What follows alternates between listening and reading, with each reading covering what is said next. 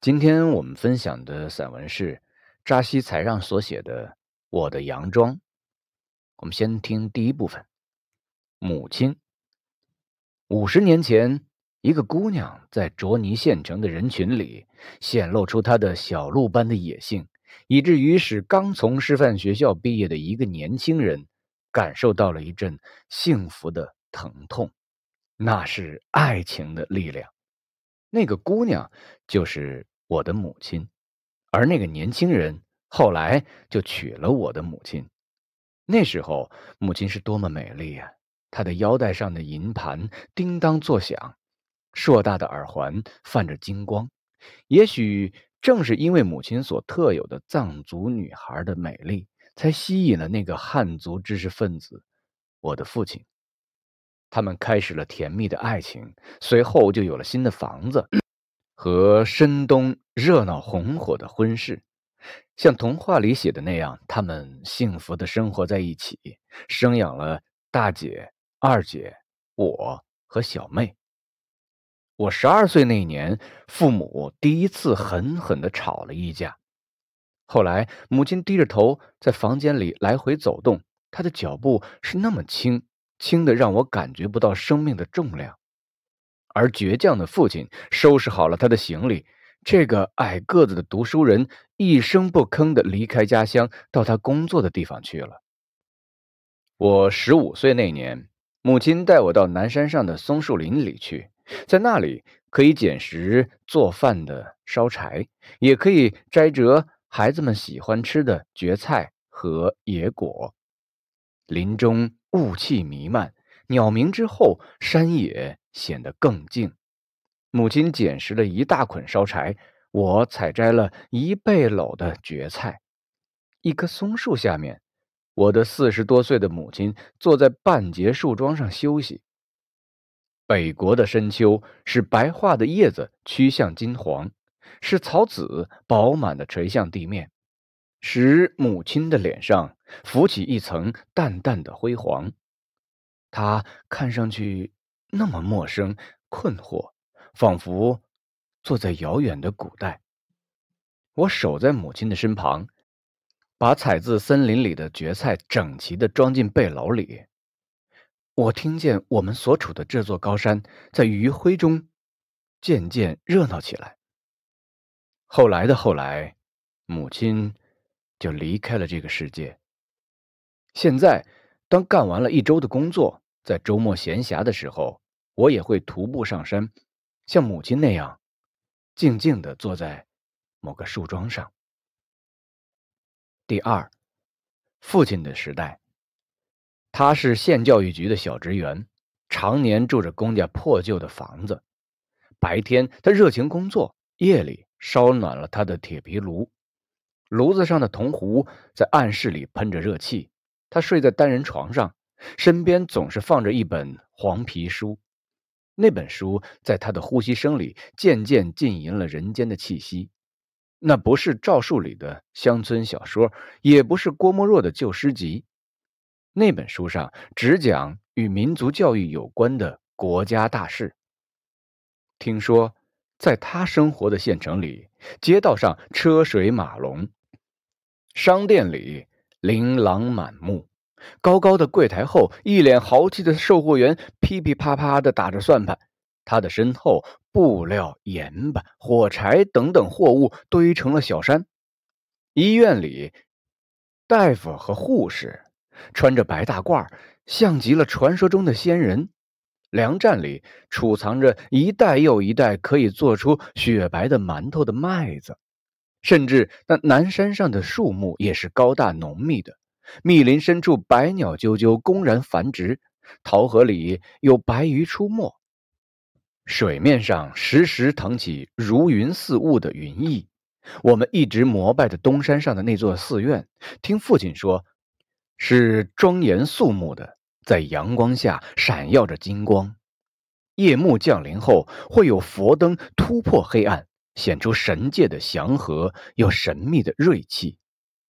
那时，父亲习惯了长途跋涉，他喜欢走四十里的山路回到杨庄，这个人们说有神灵栖居的村子，途中夜空里星辉高悬，晚风鼓荡着经幡。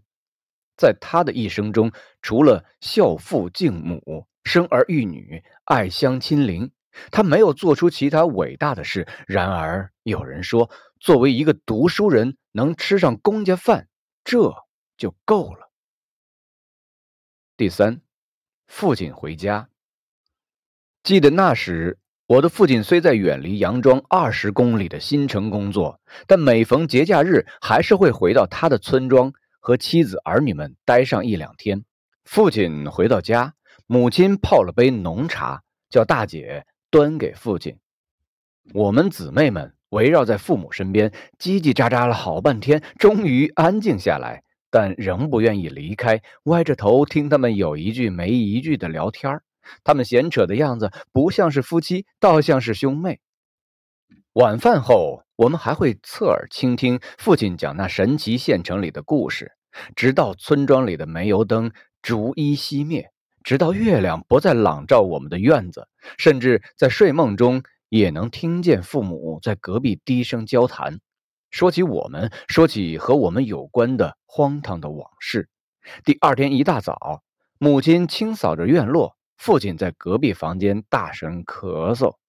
我们明白父亲咳嗽的意思，都起了床，挑水的去挑水，割草的去割草，上学的去上学，放牛的去看看天，取出了雨衣。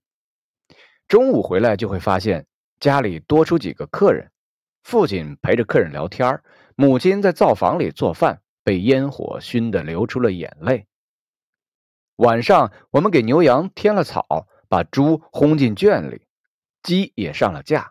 客人们这才准备回去，因为喝了酒，他们的话就格外的多，拉拉扯扯的，啰啰嗦嗦的，直到我们进入梦乡，山村的夜晚才渐渐安静下来。早上，等我们醒过来，父亲早就走了。母亲一个人清扫着院落，我们像往常一样走出家门，各干其事。第四，某个舅爷，作为一个读书人，能吃上公家饭，这就够了。这样评价父亲的是我的一个远方来的舅爷。对生活在乡村的我们来说，舅爷就是一个温暖的字眼，但那个舅爷。却给我们兄妹们带来了恐惧和惊慌。那一次，他骑着一匹高大的枣红色的马来了。我爷爷和他盘腿坐在炕上喝酒，他大声划拳，大口喝酒，大声的责骂我爷爷。我父亲从县城返回，刚一踏进房子，就被这个舅爷灌了三杯酒，弄得父亲面红耳赤的，像做了亏心事。这个舅爷长得比父亲还年轻，在我爷爷上厕所的间隙，他评价父亲说：“你能孝敬父母是好事儿，能生下这么多娃娃也是好事儿，能在村子里有身份有地位更是好事儿。作为一个读书人，能吃上公家饭这就够了。但你见了我，一口一个舅舅，就不是好事儿。”他拉住父亲要称兄道弟。父亲只好举杯道歉，一个劲儿的自饮，仿佛辈分是个很可怕的东西，不能侵犯，也不能被侵犯。侵犯了或者被侵犯了，就只能自己惩罚自己。我们兄妹们躲在窗户外，静听着房内的一举一动。我忍不住好奇心往屋里偷看，这个举动被这个舅爷发现了，他像变戏法那样从腰里。抽出一把刀子，有力的插到炕桌上。父亲吃了一惊，上完厕所回来的爷爷也吃了一惊。伏在窗外的我们一哄而散，在惊慌中躲进房后的山林。这个舅爷上到房顶，用目光搜索着我们，用语言搜索着我们。我们屏住呼吸，藏在树后，相隔了两三百米。我的四岁的妹妹还是由于惊慌而大哭起来。这哭声击退了这个舅爷，他终于踩着梯子一层一层下去了，再也没有出现。多年之后，爷爷早就离开人世，我们只好问父亲：这个舅爷是谁？父亲想不起来。他说，在七十年代，你们的舅爷有好几个，我不知道你们问的是谁。我们只好把这个舅爷在记忆中封锁起来，以便我们当着孩子的面喝酒之时，不让他轻易的跑出来，把我们的孩子驱进山林。不让他给我们的孩子留下一段抹不去的阴影。第五，妹妹，总觉得我和妹妹是在相依相守的过程中长大的。比如说，有一个阴天，母亲和姐姐们去乡上磨面，只留下我和妹妹两个人守在家里。他们离开后，老天爷开始下起雨来。我们感觉那雨水和前年一样多，和去年也一样多，从屋檐上一点一滴的滴下来，滴下来，在我们的心里慢慢的积蓄起来，形成了看不见却能感受得到的湖泊。炉盘上那盛满水的黄铜茶壶，把火的能量都吸收了，仿佛过了好多年，水。突然开始沸腾，发出吱吱吱的声音，像一个贫穷人家的孩子被噩梦惊醒过来，尖声惊叫。我们都走到院子里，侧耳静听亲人有没有回来。后来雨停了，偌大的院子里只我们两个人，静静的、默默的、傻傻的等着。妹妹把发辫松开，又编上，编上又松开。我看着妹妹，想起她已经快长成一个少女了，呆吃了好一会儿，忽然又清醒过来，赶紧回到屋里，往炉子里又添了几根新柴。再比如说，我和妹妹共同去泉里挑水的事儿吧。那时大姐和二姐都出嫁了。妹妹仍在新宝乡九年制学校上初一，而我则跟着父亲在县城里上高二。暑假到了，我就回到家陪着母亲和妹子。在有关杨家庄的传说里，有这么个说法：在那个人类的想象力无比发达的时代，杨家的某个祖先曾经，杨家的某个祖先曾经把山顶的月亮想象成猪尿泡。并且坚持认为那是个白胡子的老神仙把猪尿泡吹大后，用根细细的绳子给拴起来的。在双江河畔的一眼清泉里，我和妹子把水里的月亮捞起来，用水桶挑回去。我已经十七岁了，妹子十三岁了，但我们还像两个永远也长不大的孩子，喜欢在月亮下挑水。喜欢把泉水一瓢一瓢舀进桶里的那种感觉，似乎只有这样，流逝的时光才会一点一点的回来。一路上到处是野花的清香，万物骚动不安。我们身披薄薄的白光，像披着件纱衣。我们把水倒进缸里，月亮就消失了。我们都怀疑它已经化成了水，在水里游弋。我们站在院子里，那遥远时代的月亮又出现了，真的像猪尿泡那样悬浮在山顶。我们只要骑上它，就能够远离尘世。这时候，杜鹃会叫起来，高一声，低一声，深一声，浅一声，仿佛在召唤走失的魂魄，又仿佛在唤醒记忆的种子。第六，做裁缝的女孩。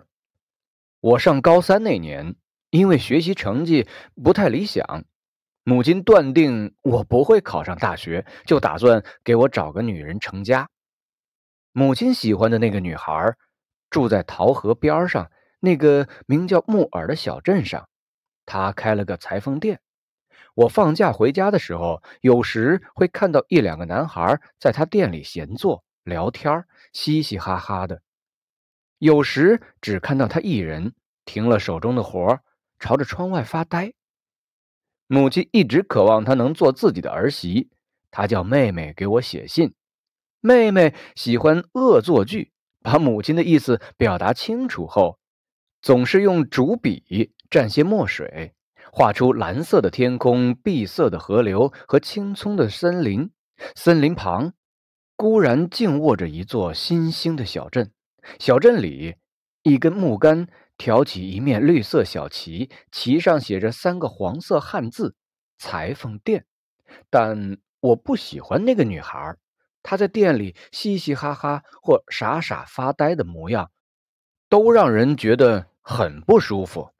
所以，当母亲托人带我到女孩家相亲时，我还是没有踏入她的家门，只让媒人一人去试探究竟。媒人后来对母亲说：“你那儿子躲到小镇旁那条河边去了。我找到他时，他就像土司家的傻少爷，在数那些河底的鱿鱼呢。我才不愿意娶一个傻傻发呆的女孩做老婆呢。”女裁缝最终还是嫁给了别人。新婚那天，她提着裙子。从楼梯上一步一步小心地走下来，恰好遇到因为刚刚考上大学而意气风发的我，就抱着伴娘的胳膊狠狠地哭了一场。